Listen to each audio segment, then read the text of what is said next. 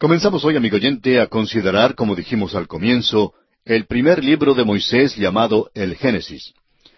Y para este estudio y los demás que continuaremos, vamos a pedirle que tenga siempre su Biblia delante de usted. Para hoy vamos a buscar el primer libro, o sea, el Génesis, y mientras usted lo busca, quisiera darle algunas sugerencias. La primera es que lea todo el libro de Génesis, y ojalá que lo lea todo en una sola ocasión. Reconocemos que a muchos no les será posible hacerlo de una sola vez. La verdad es que nunca he logrado yo leerlo así por causa de las muchas interrupciones, pero le hago esta sugerencia de que si en alguna manera le es posible a usted, procure leer el libro entero de Génesis de una sola vez. Ahora vamos a estudiar este libro capítulo por capítulo. Consideramos que Génesis es uno de los dos libros claves importantes de la Biblia. El libro que abre el Antiguo Testamento, Génesis, y el libro que abre el Nuevo Testamento, Mateo, son los dos libros que creemos son claves para el entendimiento de las Escrituras. En la Biblia hay mil ciento noventa y nueve capítulos, lo que quiere decir que intentaremos considerar como promedio un capítulo en cada estudio. Hay treinta y un mil ciento ochenta y un versículos en la Biblia, y esto significa que trataremos de considerar un promedio de veintiséis versículos por día en este estudio de cinco años quisiéramos dedicar parte del tiempo para darle simplemente lo que se puede llamar un vistazo a vuelo de pájaro del libro de Génesis, pero es un vistazo que abarcará todo el contenido del libro. Para hacer eso, hay unos puntos muy importantes que quisiéramos decirle.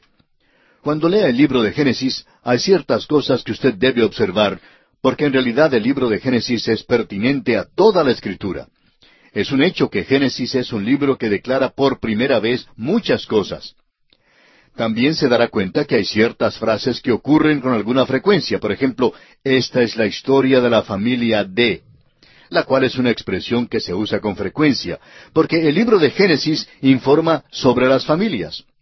Eso nos importa porque somos miembros de la raza humana que principia aquí en el Génesis.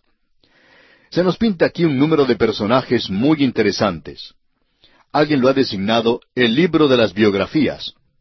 Y allí encontramos a Abraham, a Isaac, a Jacob, José, el faraón, y los once hijos del viejo Jacob, además de José.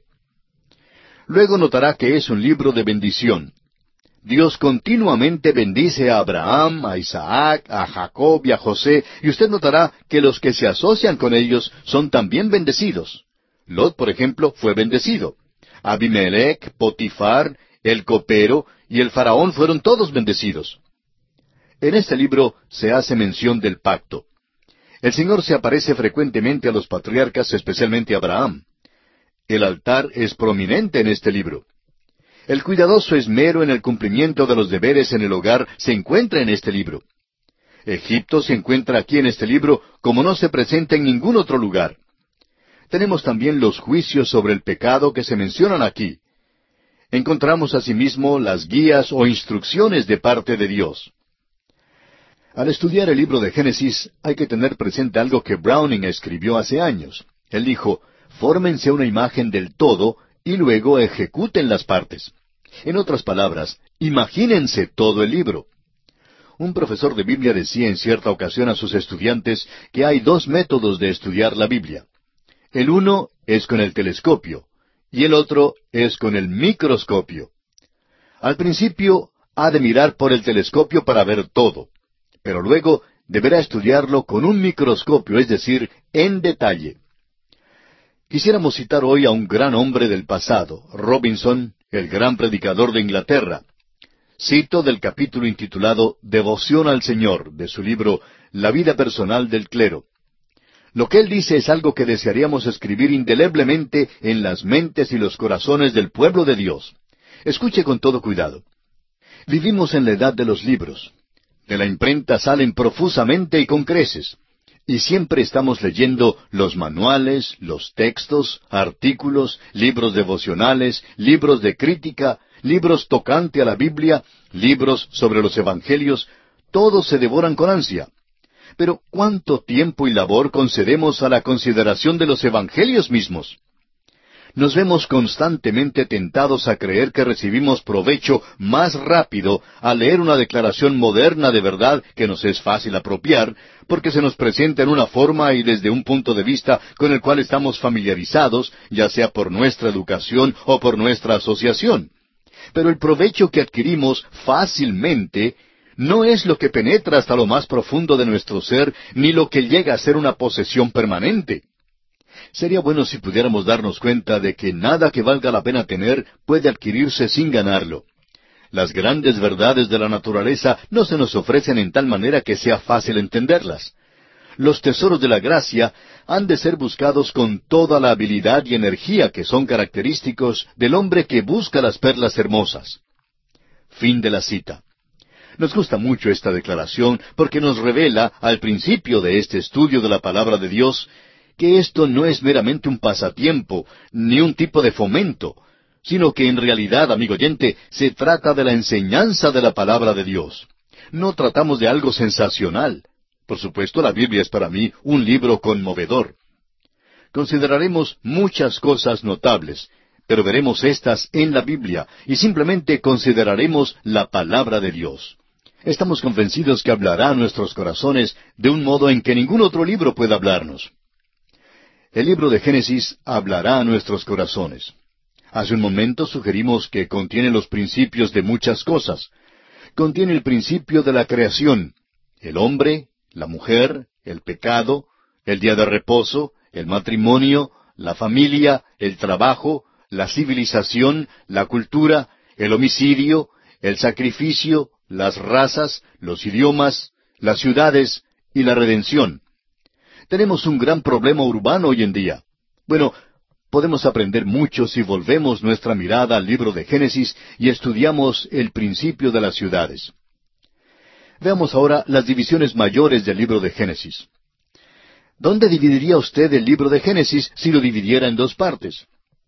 Bueno, lo interesante es que los primeros once capítulos constituyen por sí mismos un total. Y comenzando con el capítulo 12 y continuando hasta el capítulo 50, encontramos una sección totalmente diferente. La diferencia se establece en muchas maneras. La primera sección se extiende desde la creación hasta Abraham. La segunda sección se extiende desde Abraham hasta José. La primera sección trata de temas mayores que ponen en escena la historia humana. Estos temas todavía ocupan las mentes de los hombres pensadores del día de hoy. La creación se encuentra relatada en los capítulos primero y segundo de este libro. La caída en los capítulos tres y cuatro. El diluvio se narra en los capítulos cinco hasta el nueve. La torre de Babel la encontramos en los capítulos diez y once. Estos cuatro eventos proveen la llave a casi todos los misterios de la vida en nuestro alrededor. Ahora, la segunda sección del libro tiene que ver con cuatro personalidades. Abraham, el hombre de fe, y esto se encuentra en los capítulos 12 al 23 de Génesis. Isaac, el hijo amado, en los capítulos 24 al 26. Jacob, el hijo escogido y castigado, en los capítulos 27 al 36. Y José, mostrando sufrimiento y gloria, en los capítulos 37 al 50. La mayor diferencia entre las dos secciones, la cual es mayor y grande de veras, es la diferencia del lapso de tiempo. Los primeros once capítulos corren un mínimo trecho de tiempo de dos mil años. En realidad, los primeros once capítulos pueden abarcar unos cien mil años. Creemos que la primera sección del Génesis puede correr o puede durar cualquier tiempo del pasado que se necesite para acomodar su teoría. Hablaremos más acerca de esto cuando entremos en los primeros capítulos del Génesis pero por lo menos sabemos que la primera sección del libro abarca un mínimo de dos mil años. La segunda sección del Génesis, desde el capítulo 12 hasta el capítulo 50, abarca solo 350 años.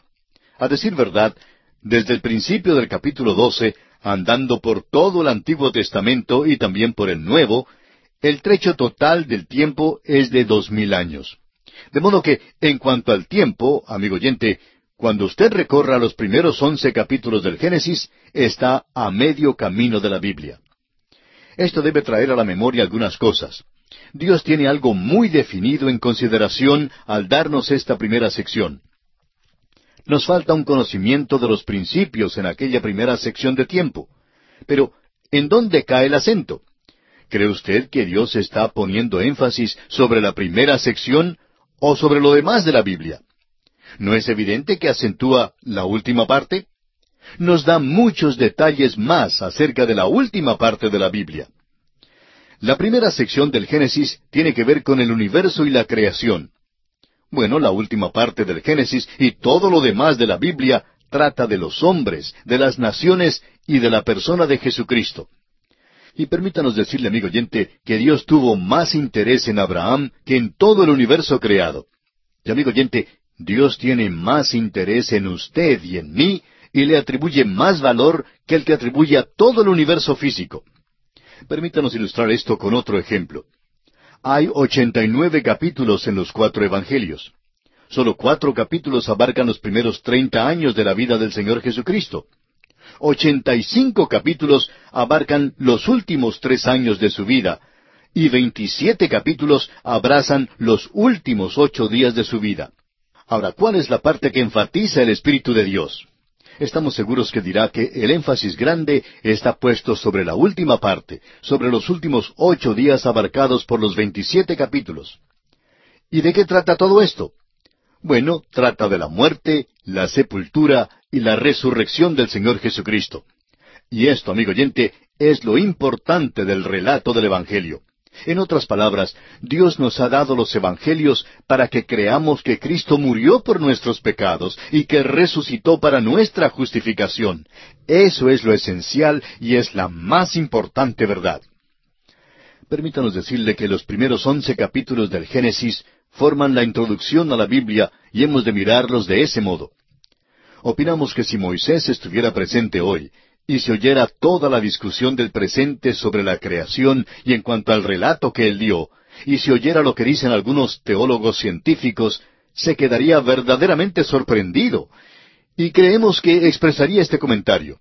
Bueno, todos no comprendieron de veras el objetivo. No intentaba darles el relato de la creación, solo intentaba darles unos pocos hechos que servirían de principio. Pero eso en realidad no era mi historia. La historia mía tuvo que ver con los tratos de Dios con el hombre en pecado. La historia que quise decir era una historia de redención. Si creen ustedes que yo escribí un libro científico con respecto a la creación, no comprendieron entonces el objetivo. Lo que yo escribí fue un libro espiritual sobre la redención. Y amigo oyente, es muy importante que entendamos esto. Eso no quiere decir que vamos a pasar por alto los primeros once capítulos pasaremos un tiempo considerable estudiándolos. Génesis es el germen de la Biblia, y aquí hallamos el principio, la fuente, el nacimiento del todo. El libro de Génesis es exactamente como el capullo de una bella rosa que florece en toda la Biblia. La verdad presentada aquí es en forma de germen. Un modo de considerar el libro de Génesis es según las generaciones. Esta es una manera en que se puede dividir el libro. En las notas y bosquejos damos una división del libro de Génesis según las genealogías, según las familias. Génesis capítulo uno hasta el versículo seis del capítulo dos nos da las generaciones de los cielos y la tierra. Ahora, desde el versículo siete del capítulo dos hasta el versículo ocho del capítulo seis comprende las generaciones de Adán. Desde el versículo ocho del capítulo seis hasta el versículo veintinueve del capítulo nueve nos presenta las generaciones de Noé. Desde el versículo uno del capítulo diez hasta el versículo nueve del capítulo once nos presenta las generaciones de los hijos de Noé. Entre los versículos diez al veintiséis del mismo capítulo once encontramos las generaciones de los hijos de Sem. A partir del versículo veintisiete del capítulo once y hasta el versículo once del capítulo 25, encontramos las generaciones de Taré. Desde el versículo 12 hasta el versículo 18 del mismo capítulo 25, encontramos las generaciones de Ismael. Comenzando con el versículo 19 del capítulo 25 hasta el versículo 29 del capítulo 35, encontraremos las generaciones de Isaac.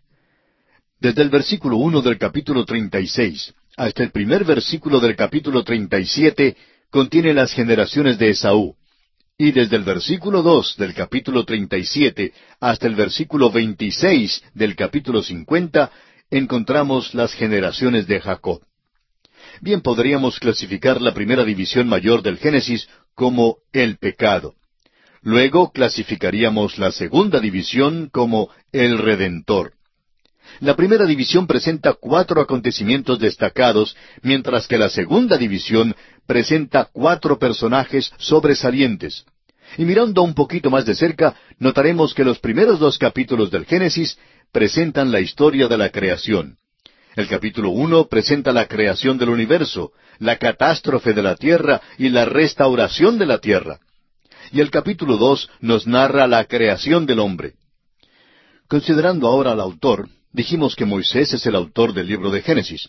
De hecho, los primeros cinco libros de la Biblia han recibido el nombre de el Pentateuco, y se llaman así porque Moisés escribió los primeros cinco libros de la Biblia, y creemos que hay abundante información que testifica este hecho. Bien, ya estamos entonces listos para comenzar nuestro estudio detallado del libro de Génesis, pero antes de entrar en él, haremos un breve repaso de lo que hemos visto hoy. Hemos notado que hay dos divisiones mayores en el libro de Génesis. La primera división comprende los primeros once capítulos. La segunda división comprende los últimos treinta y nueve capítulos. El libro tiene en total cincuenta capítulos. Ahora, la primera sección se extiende desde la creación hasta Abraham. Y dijimos que la segunda sección se extendía desde Abraham hasta José. La primera sección presenta cuatro acontecimientos destacados que son la creación, la caída del hombre, el diluvio y la torre de Babel. Estos cuatro eventos nos proveen la clave para casi todos los misterios de la vida a nuestro alrededor. Dijimos también que la segunda sección del libro nos presenta cuatro personajes sobresalientes que son Abraham, el hombre de fe, Isaac, el hijo amado, Jacob, el hijo escogido y castigado, y José, sufrimiento y gloria. Dijimos además que la mayor diferencia entre estas dos secciones en que hemos dividido el libro de Génesis estriba en el lapso de tiempo. Los primeros once capítulos, dijimos, cubrían un mínimo de dos mil años. Dijimos también que en realidad esos capítulos pueden haber abarcado unos cien mil años, o mejor, cualquier cantidad de tiempo que usted necesite para acomodar su teoría, pero que ya hablaríamos de esto más adelante. La segunda sección, dijimos, desde Génesis capítulo 12 hasta el capítulo 50, abarcaba solo un lapso de 350 años. Así es que esta es la mayor diferencia entre las dos secciones en que hemos dividido el libro de Génesis para nuestro estudio. Finalmente, mirando más de cerca, notábamos que los dos primeros capítulos de Génesis presentaban la historia de la creación así. El capítulo uno, la creación del universo, la catástrofe de la tierra y la restauración de la tierra. Estos tres aspectos en el capítulo uno.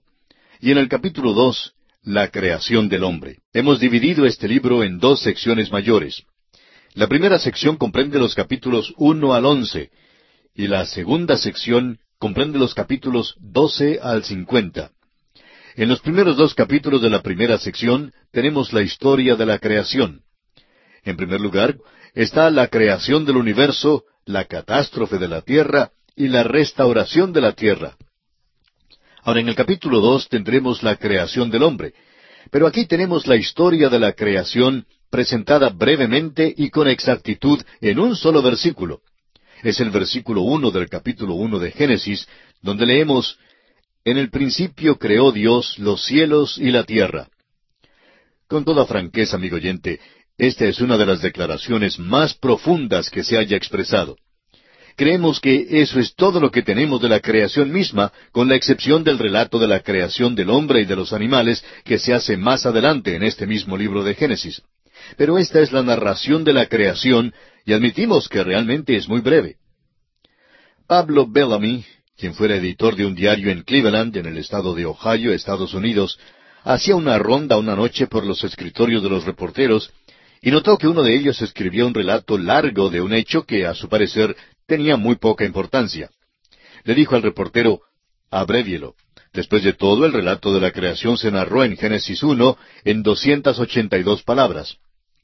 El reportero contestó entonces, Así es, pero yo siempre opiné que bien se pudo haber evitado muchos argumentos más adelante en cuanto a la creación si alguien hubiera escrito unas doscientas palabras más. Amigo oyente, es interesante notar que Dios verdaderamente nos ha dado una edición abreviada de la creación. Surge entonces la pregunta, ¿qué tenía Él en mente cuando nos dio esta sección en particular? ¿Cuál era el propósito del autor aquí? ¿Fue su propósito enseñar geología? Bueno, permítanos decir que hay mucha controversia y desacuerdo en cuanto a esto, como vamos a ver hoy en nuestro estudio.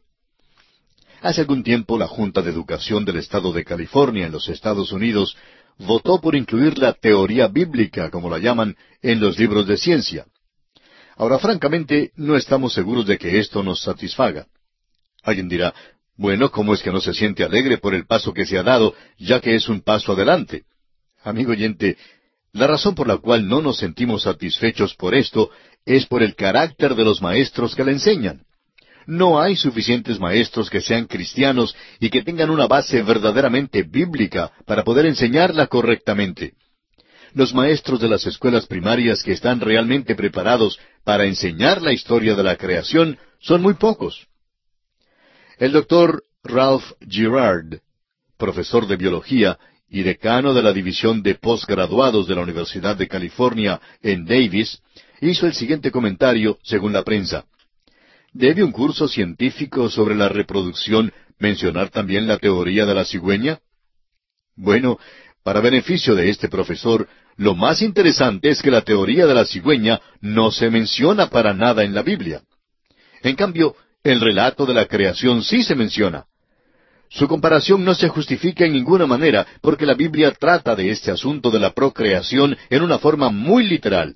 Y si usted lee su Biblia con cuidado, nunca hubiera tenido en su mente el punto de vista de la teoría de la cigüeña.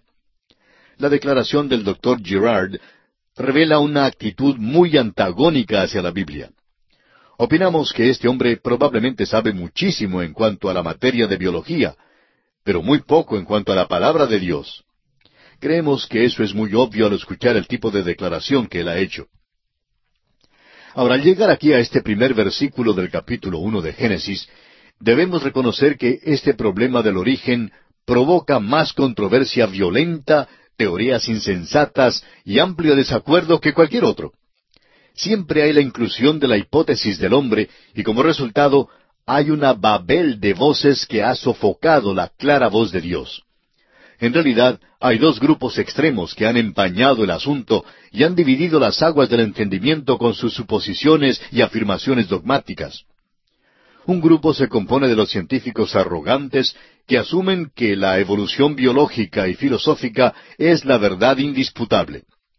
Su presunto axioma es los ciertísimos hallazgos de la ciencia. Veremos eso dentro de un momento. El otro grupo se compone de los teólogos jóvenes y orgullosos que se atribuyen el superconocimiento de que ellos han descubierto cómo es que Dios lo hizo. Describen y hablan eruditamente acerca de alguna teoría ingeniosa que reconcilia la ciencia con la Biblia. Miran con desdén a los grandes expositores bíblicos del pasado como si fueran enanos bíblicos comparados con ellos. Permítanos decir, amigo oyente, que estos dos grupos harían bien en considerar una declaración que se le hizo a Job. Cuando el Señor por fin se le apareció, le hizo esta pregunta en Job 38.4. ¿Dónde estabas tú cuando yo fundaba la tierra? Házmelo saber si tienes inteligencia. Y la verdad es que Dios le dice al hombre, tú hablas acerca del origen del universo, pero tú ni siquiera sabes dónde estabas cuando yo fundaba la tierra. Y esa es una buena pregunta que estamos seguros ningún hombre puede responder. Ahora hay algunas teorías extremas y creemos que probablemente debemos considerarlas. Y a propósito, podemos hacer una división aquí, una división doble. Si vamos a hablar sobre los orígenes, estamos limitados o bien a la especulación o a la creación. Toda teoría cae dentro de una de estas dos divisiones. Ahora no nos diga que la ciencia dice, porque después de todo, la evolución tiene muchas teorías hoy, y algunos de los científicos más respetables del pasado y del presente rechazan la evolución. De modo que usted no puede presentarla como una declaración científica, como cuando se afirma que dos más dos son cuatro. Luego hay el relato de la creación en Génesis capítulo uno, y eso a propósito hay que aceptarlo por la fe. Es muy interesante que Dios lo hiciera así. Es la única manera en que puede ser aceptado. El escritor a los Hebreos lo expresó de esta manera allá en el capítulo once de su carta. Es pues la fe la certeza de lo que se espera, la convicción de lo que no se ve, porque por ella alcanzaron buen testimonio los antiguos. Por la fe entendemos haber sido constituido el universo por la palabra de Dios, de modo que lo que se ve fue hecho de lo que no se veía. Así es que el gran problema todavía permanece hoy. ¿Cómo pasó de la nada a hacer algo? La única manera en que uno lo puede saber es por la fe o por la especulación. Y permítanos decirle que la especulación no tiene nada de científico. Observemos ahora algunas de las teorías y es bastante interesante notarlas. Hay quienes dicen hoy que debemos aceptar la respuesta científica. Y a ellos les preguntamos, ¿cuál es la respuesta científica? ¿De qué ciencia hablamos? En el año 1806, el profesor Lyell dijo que el Instituto francés enumeró no menos de ochenta teorías geológicas que eran hostiles a las escrituras, pero que ninguna de esas teorías se afirmaban hoy en día. Y eso es muy interesante. A muchos nos enseñaron unas teorías en las escuelas, las cuales ni siquiera se enseñan hoy en día. Por ejemplo, hubo un tiempo cuando se afirmaba que el sistema tolemaico era el correcto. Y amigo oyente, esa teoría contradecía el libro de Génesis pero no creemos que haya un científico respetable en nuestro tiempo que mantenga ese punto de vista tolemaico. Luego hubo el sistema científico newtoniano. Por años los científicos del mundo sostenían ese punto de vista y decían que contradecía la Biblia, y así era. Pero ¿sabe usted que hoy han descartado ese sistema newtoniano? Comenzaron luego a enseñar la hipótesis nebular. Enseñaban que la materia es indestructible. Eso fue antes del advenimiento de la bomba atómica, por supuesto. Pero ahora todo eso ha sido descartado. De modo que cuando alguien dice hoy que quiere mantener un punto de vista científico en oposición al relato del Génesis, quisiéramos preguntarle, ¿a cuál ciencia se adhiere usted? ¿Y sabe usted que lo que es ciencia hoy puede que no sea ciencia mañana? Dicen que esos libros cambian cada diez años y que la mayoría de ellos cambian cada cinco años. La verdad es que debemos considerar cuál fue el propósito de Moisés al escribir este libro. Creemos que él se reiría de toda esa confusión que ha resultado hoy en cuanto al relato de la creación. El apóstol Pablo nos dice el propósito de la escritura. Él dice en su segunda carta al joven Timoteo, en el capítulo tres, versículos dieciséis y diecisiete, Toda la escritura es inspirada por Dios y útil para enseñar, para redarguir, para corregir, para instruir en justicia, a fin de que el hombre de Dios sea perfecto, enteramente preparado para toda buena obra. ¿Cuál es entonces el propósito de la Escritura? El propósito es instruir en justicia. No fue escrita para enseñar geología ni biología. Fue escrita para mostrar la relación del hombre con Dios y los requisitos de Dios para el hombre hoy en día y lo que el hombre debe hacer para ser salvo. Usted puede escribir esta pregunta sobre la primera parte del libro de Génesis. ¿Qué debo hacer para ser salvo?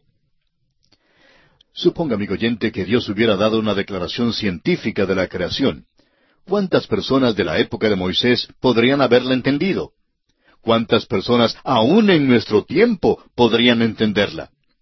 Usted debe recordar que la Biblia no fue escrita para profesores doctos, sino para la gente sencilla de todas las épocas en todas partes. Sin embargo, siempre ha atraído a los hombres inteligentes, y queremos decir a los hombres verdaderamente inteligentes. De modo que no está expresada en esa clase de lenguaje.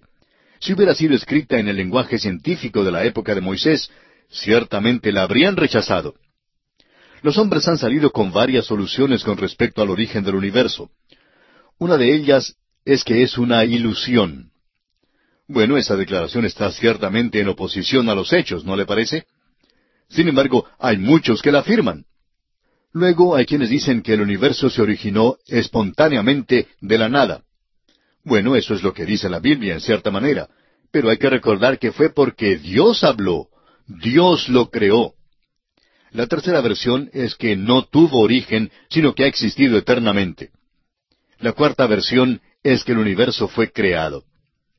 Permítanos ahora compartir con usted algunas de estas teorías que los hombres han desarrollado a través de la historia del mundo. El doctor Harlow Shapley, quien fue director del Observatorio de Harvard, dijo, Todavía estamos sumidos en una ignorancia abismal en cuanto al mundo en que vivimos.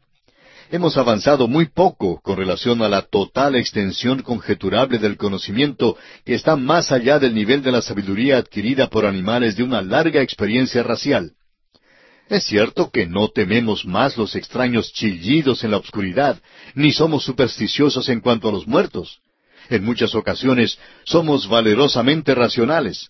Sin embargo, no sabemos hasta qué punto lo desconocido supera a lo conocido.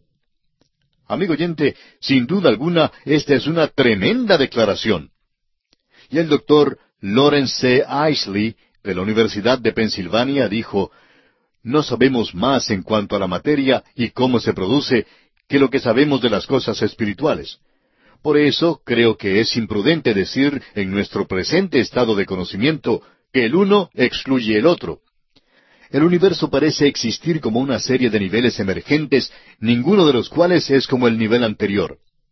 Que el hombre y lo demás de la vida han evolucionado es innegable, pero lo que está debajo de esas manifestaciones exteriores no lo sabemos. Y añade el doctor Isley, yo quisiera poder contestar su pregunta, pero el cubrir mi ignorancia con palabras grandes no sería provechoso ni para usted ni para mí. Veamos también algunas declaraciones tomadas de la prensa. Allá por el año 1961, un diario publicó un artículo en el cual decía que el hombre estaba a punto de descubrir el misterio del origen del mundo. Sin embargo, no han escrito nada nuevo sobre el asunto desde aquel entonces. El biólogo Edwin Conklin, hablando sobre la evolución, declaró la probabilidad de que la vida se originara por accidente se compara con la probabilidad de que el diccionario completo se originara por una explosión en una imprenta. Eso es algo que no suena tan científico, procediendo de un científico destacado. En realidad, hay tres teorías acerca del universo que ha propuesto la astronomía. Y es muy interesante observar esas teorías. Una se conoce como la teoría del estado continuo. Otra es la teoría de la detonación grande y la otra es la teoría de la oscilación. La teoría de la detonación grande sostiene que hubo una gran explosión hace millones de millones de años. Creemos que hace diez billones de años que ocurrió una y opinan que habrá otra después de pasar otros diez billones de años. No creemos que debemos preocuparnos mucho por ella, pero es interesante que se ofrece esta explicación en nuestros días y uno descubre que Gran Bretaña es el lugar donde se produjo esta teoría. Y francamente, no hemos oído mucho acerca de las piedras que trajeron de la Luna. ¿Ha notado usted que muchos de los científicos ni se entusiasman por esas piedras? Es porque ellas parecen refutar la teoría de estos hombres. Hace ya muchos años, el doctor Louis Leakey, quien era hijo de misioneros, salió con una teoría que él halló por allá en África. Se trata de una calavera que él llama el hombre cascanueces. Suponemos que tenía las muelas bastante buenas. Se supone que vivió allá hace unos seiscientos mil años, según el doctor Leakey. Bueno, ya hemos tenido teorías así como estas antes, pero muchos de los grandes científicos de hoy no son engañados con ellas. Ahora el doctor Lawrence S. Dillon, profesor asociado de biología de la Universidad de Texas, dice, el hombre no es animal, sino una planta que evolucionó de una alga marina. Todo animal en realidad es un tipo de planta altamente modificada que se ha derivado hace un billón de años o algo así de una ascendencia común con una alga marina. Ahora es posible que usted y yo hemos estado buscando a nuestros abuelos en el lugar equivocado. Algunas personas los han estado buscando en un árbol.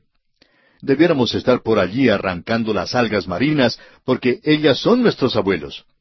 Amigo oyente, esto se vuelve verdaderamente ridículo cuando uno lo pone al lado de algunas otras cosas. Los dogmas de la ciencia pueden llegar a ser hasta una tontería absoluta. Según el doctor J. V. N. Talmage, cuando en las excavaciones arqueológicas se encontraba objetos prehistóricos culturales, se acostumbraba a arreglarlos de tal manera que aquellos objetos más rústicos siempre fueran datados o fechados más antiguos que aquellos de un tiempo más reciente, sin dar importancia al lugar donde fueran hallados. Sin embargo, ha sido desconcertante el hecho de que a veces han encontrado una civilización avanzada debajo de lo que parecía ser una civilización prehistórica. Hay tantas otras teorías así que se ofrecen hoy en día en cuanto al principio de la Tierra. El doctor Klaus Mambel, de Alemania, dijo, no veo razón para que la raza humana se vea más relacionada con monos que con canarios o canguros. Tal vez esa es la dirección que debamos seguir en busca de nuestros antepasados. Ahora, como usted sabe, amigo oyente, ni siquiera los evolucionistas se ponen de acuerdo. La teoría evolucionista se divide en muchos aspectos y puntos de vista. Nunca ha sido probada como la verdad. Es una lástima que cuando uno llega al nivel de los falsos científicos, y estamos pensando en los maestros que hoy enseñan ciencia en las escuelas, que no pueden presentar un criterio justo porque les fue ofrecido solo un punto de vista en la universidad.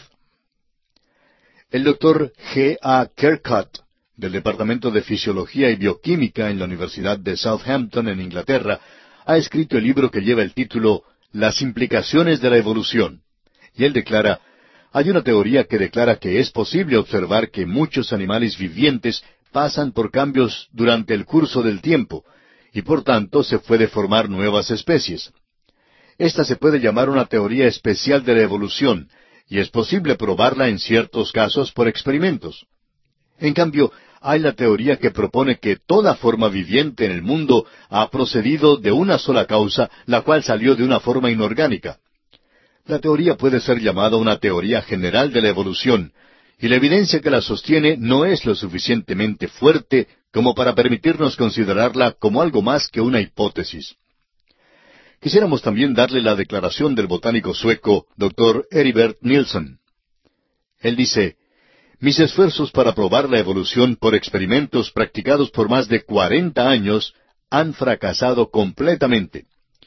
Por lo menos no me pueden acusar de haber comenzado desde una preconcebida perspectiva contraevolucionista. Se puede mantener firmemente que ni aún es posible formar una caricatura de un hecho paleobiológico. La materia fósil está tan completa ahora que ha sido posible construir nuevas clases, y la falta de series transitorias no se puede explicar como debido a la escasez de materia. Las faltas son verdaderas y nunca se llenarán. La idea de una evolución se apoya en pura creencia. Esta declaración nos está llevando a la esfera de la religión. Y amigo oyente, si usted es evolucionista, tendrá que aceptar la evolución por la fe. La evolución es simplemente especulación, y siempre lo ha sido. Pero lamentablemente muchos la han aceptado como un hecho veraz. Ahora hay un grupo de teólogos, casi todos jóvenes, que no quieren que los llamen oscurantistas intelectuales, de modo que han adoptado lo que se conoce como la evolución teísta. El doctor Kirtley Matter, en La ciencia reflexiona sobre la religión, declara, cuando un teólogo acepta la evolución como el proceso utilizado por el Creador, debe estar dispuesto a ir hasta lo último. No solo es un proceso metódico, sino un proceso que continúa. La edad de oro para el hombre, por si acaso hay una, queda para el futuro y no tuvo lugar en el pasado.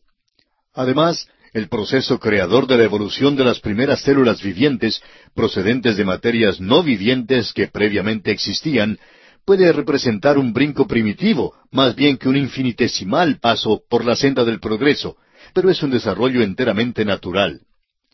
Permítanos decirle, amigo oyente, que no es posible. Es un dogma irrazonable.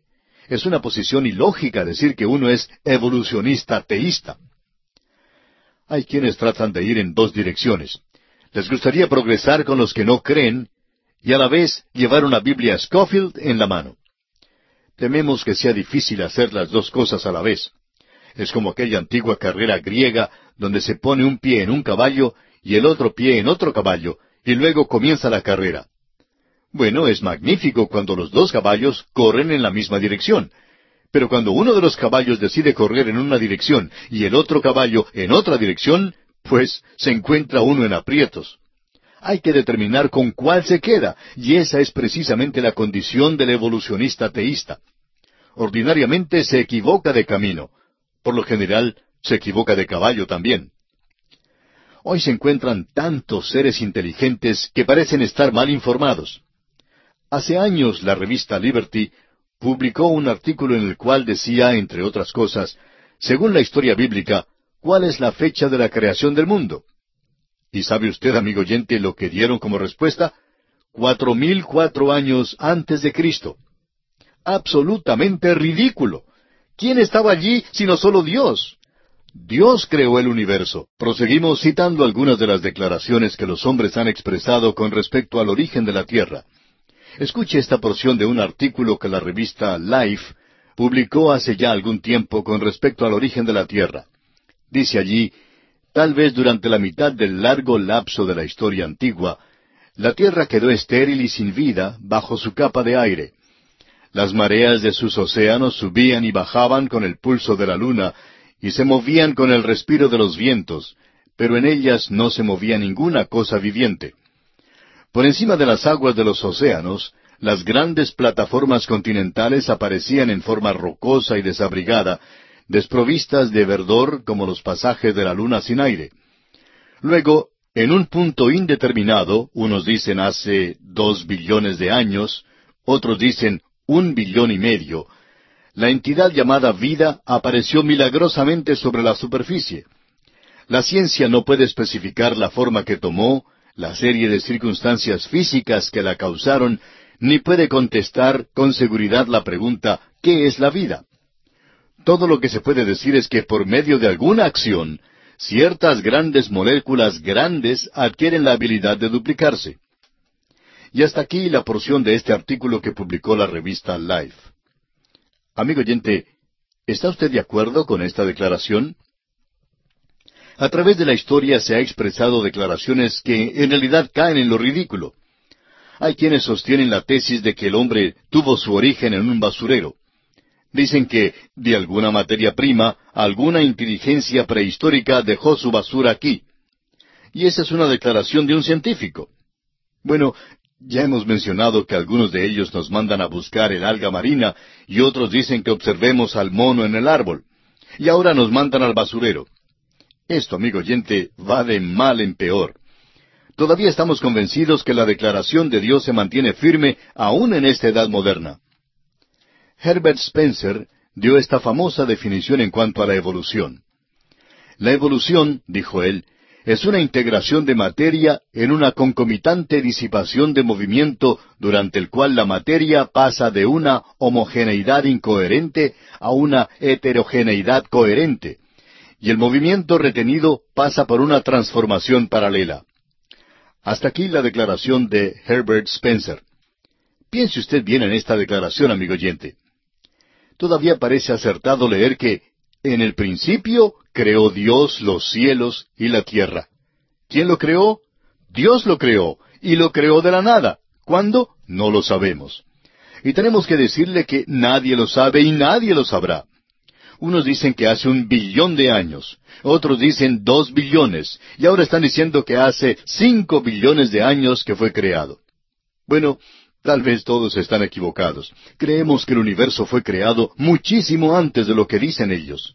Dios tuvo toda la eternidad detrás de él.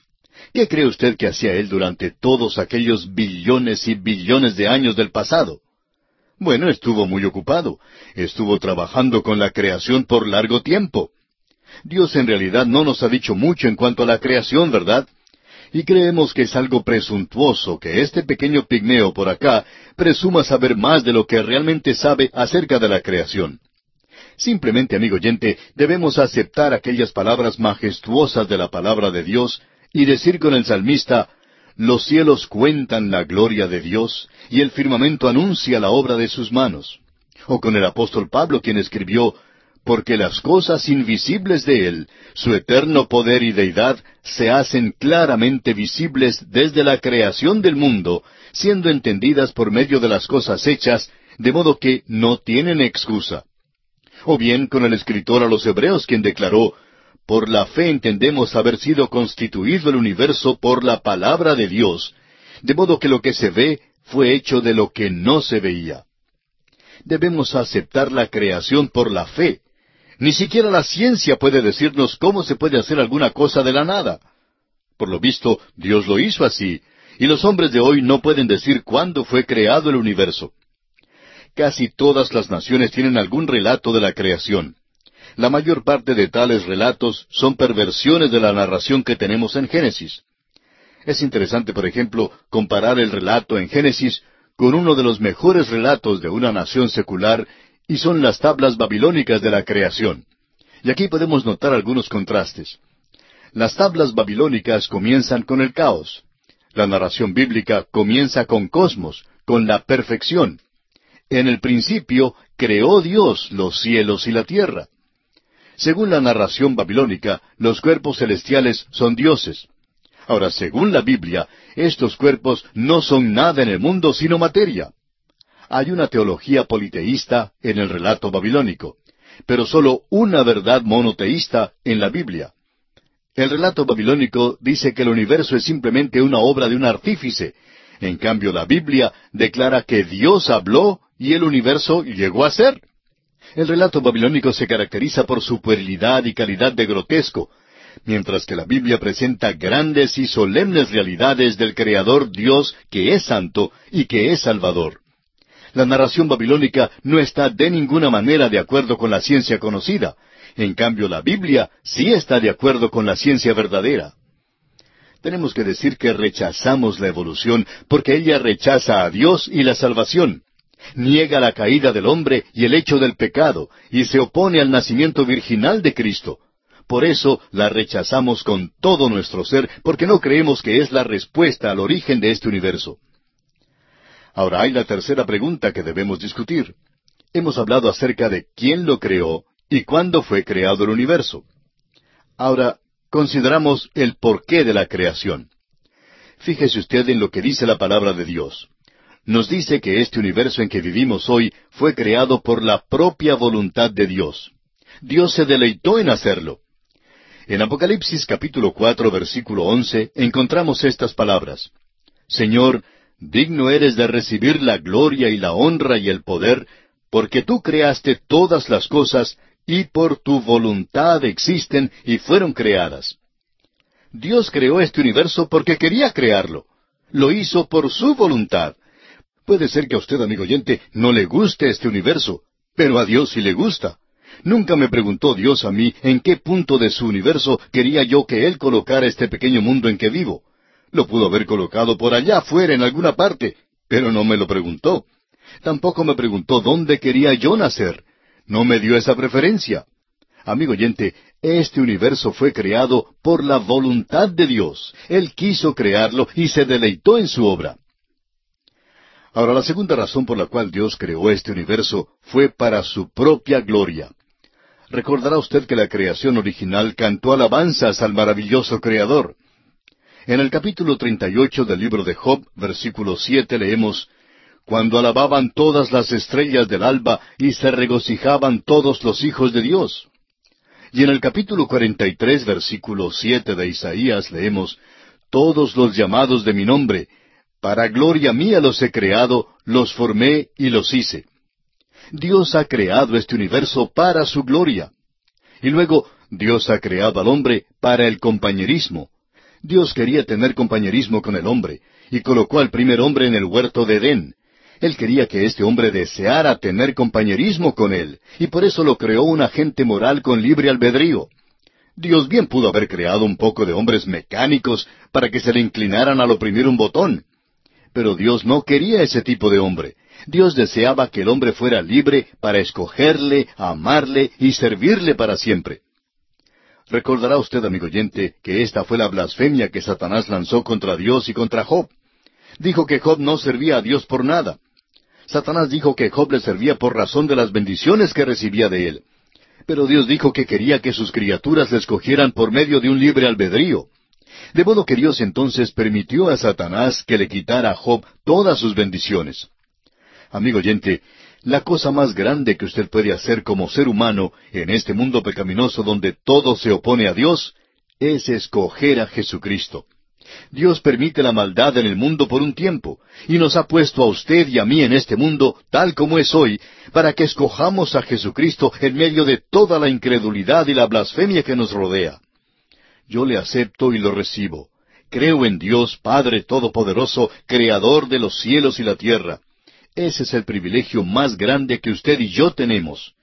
Uno puede hablar acerca de la libertad de palabra y de la libertad de todo lo demás, pero muchos de los que en nuestro alrededor hablan de la libertad en realidad no saben nada de ella.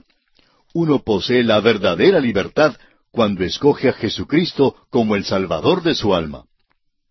Este es un buen lugar para insertar algunas cosas que han surgido recientemente con relación a la creación de la tierra. Vamos a insertarlas aquí y más adelante las analizaremos. Ya sugerimos que estamos en un callejón sin salida con respecto a la creación del mundo. En realidad hay solo dos alternativas para escoger en este asunto. O bien dependemos de la especulación, o bien de la revelación, y no hay una tercera selección de ninguna manera. Algunos dirán que la evolución explica el origen del universo. Pues escuche esta declaración del doctor Howard Shapley, director del Observatorio de Harvard, y que mencionamos en nuestro programa anterior. Él dijo, Todavía estamos sumidos en una ignorancia abismal con respecto al mundo en que vivimos. Lo que él quiso decir es que aún estamos en ayunas en cuanto al origen de esta tierra en que vivimos.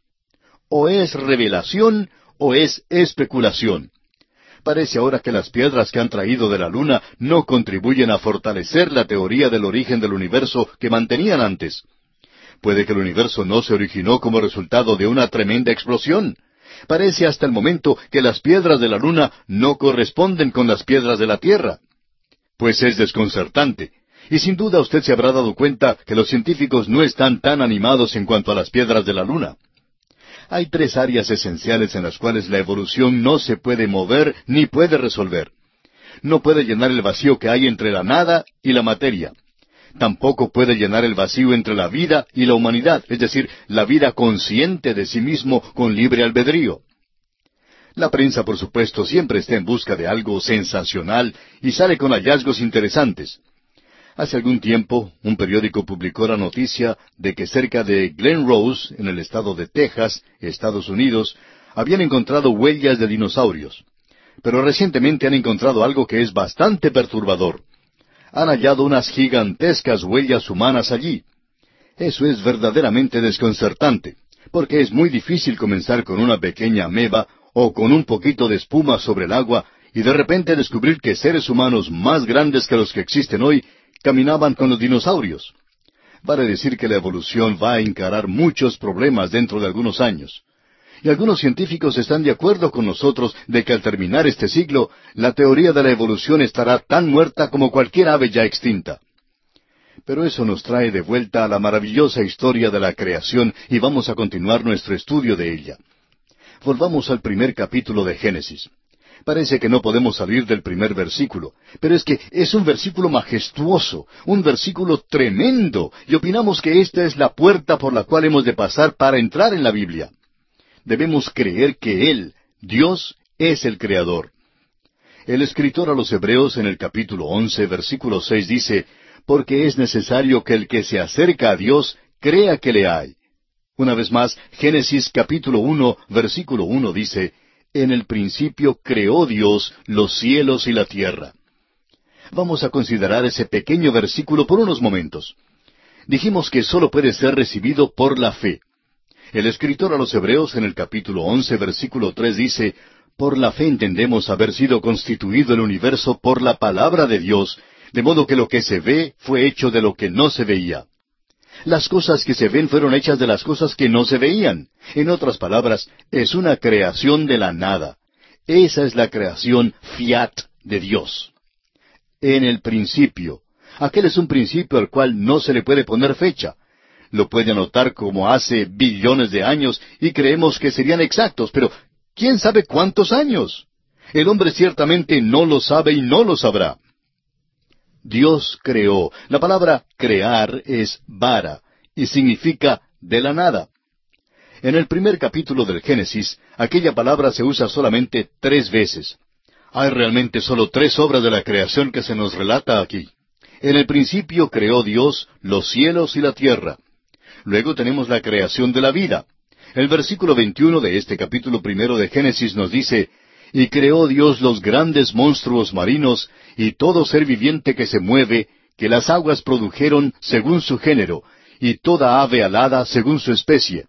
Y vio Dios que era bueno. Eso incluye toda especie de la vida animal. Luego, la tercera obra de la creación la encontramos en el versículo 27. Dice allí, Y creó Dios al hombre a su imagen, a imagen de Dios lo creó, varón y hembra los creó. De modo que tenemos la creación de la materia de la nada, la creación de vida y luego la creación de la vida humana. Amigo oyente, créanos que la evolución teísta no es la respuesta de ninguna manera.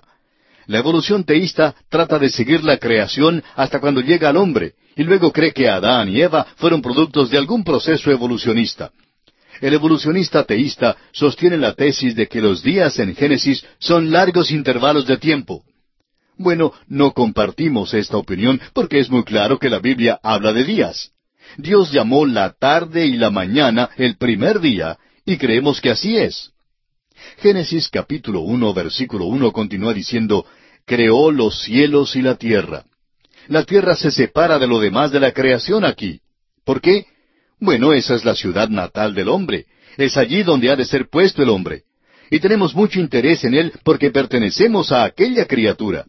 Tenemos que darnos cuenta de que somos criaturas y criaturas de Dios. Como una criatura de Dios, le debemos algo. En otras palabras, le debemos mucho.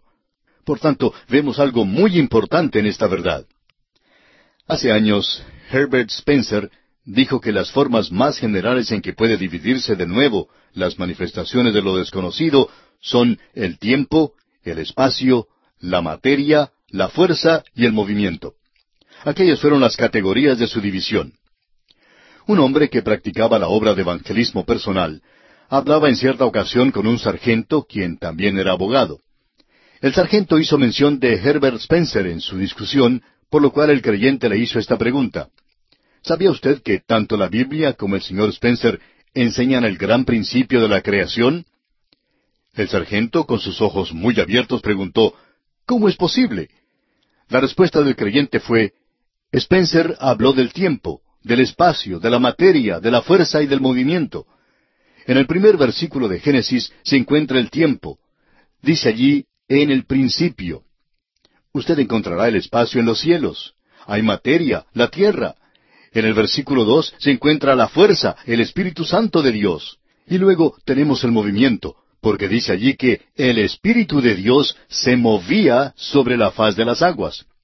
De modo que en los dos primeros versículos de Génesis se encuentran contenidos todos estos grandes principios. Consideraremos ahora la catástrofe en la tierra. El versículo dos de Génesis capítulo uno dice, Y la tierra estaba desordenada y vacía, y las tinieblas estaban sobre la faz del abismo, y el Espíritu de Dios se movía sobre la faz de las aguas. Creemos que una gran catástrofe tuvo lugar entre el versículo uno y el versículo dos. Hay quienes han tratado de desacreditarla, pero creemos que existe abundante evidencia para comprobarla. Contemple en su imaginación esta creación inmensa. Alguna cosa le ha pasado.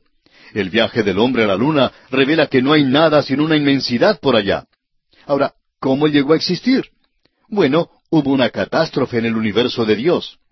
Esta se menciona específicamente en cuanto a la tierra, porque este es el lugar donde vive el hombre, y por eso la tierra se describe como que estaba desordenada y vacía.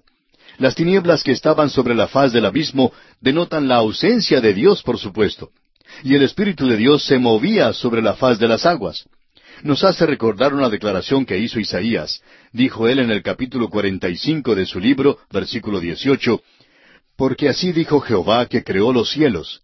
Él es Dios, el que formó la tierra, el que la hizo y la compuso. No la creó en vano, para que fuese habitada la creó. Yo soy Jehová y no hay otro. Y hay un pasaje en Jeremías que dice, Miré a la tierra, y he aquí que estaba asolada y vacía, y a los cielos, y no había en ellos luz. Tou y Bou son las mismas palabras hebreas usadas en Génesis, desordenada y vacía. Dios no la creó desordenada y vacía. Dios creó el universo un cosmos, una perfección, y no lo creó un caos. Y eso es lo que Isaías trata de explicar. no lo creó desordenado y vacío. Sin embargo, así llegó a ser. Lo formó para ser habitado, y fue Dios quien llegó a este destrozo y lo transformó para que fuera un lugar habitable para el hombre. Los hallazgos de todos los estudios del espacio revelan que por mucho que pueda ser determinado, esta tierra parece ser el único lugar en el universo que es habitable para los seres humanos. Este versículo en Génesis nos dice que la tierra estaba desordenada y vacía, y que las tinieblas estaban sobre la faz del abismo. Creemos que esta tierra estaba exactamente como la luna. El Espíritu de Dios se movía sobre la faz de las aguas. Y creemos que todo el universo estaba sujeto a esta gran catástrofe.